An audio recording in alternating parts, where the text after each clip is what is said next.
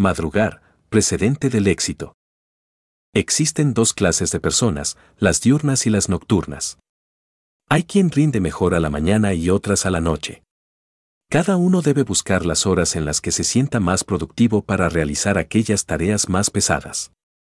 Hoy me desperté a las 5.23 am.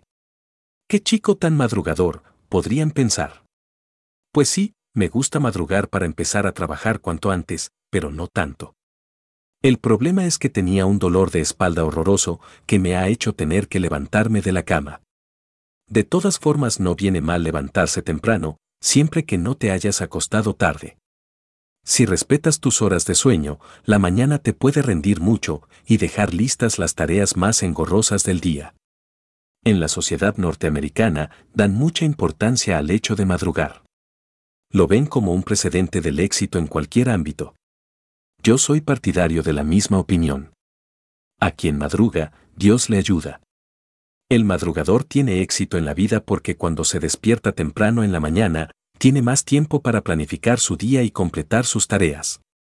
Hay tantas personas exitosas que se levantan temprano en la mañana usan este tiempo para planificar su día y completar sus tareas.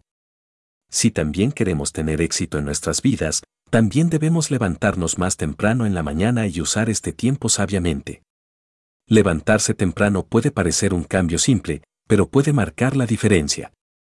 La ciencia ha demostrado que las personas que se levantan temprano son más productivas y saludables que las que duermen hasta tarde.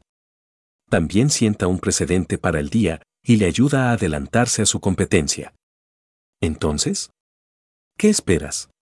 Levántate y ponte en marcha. Puedes hacerlo.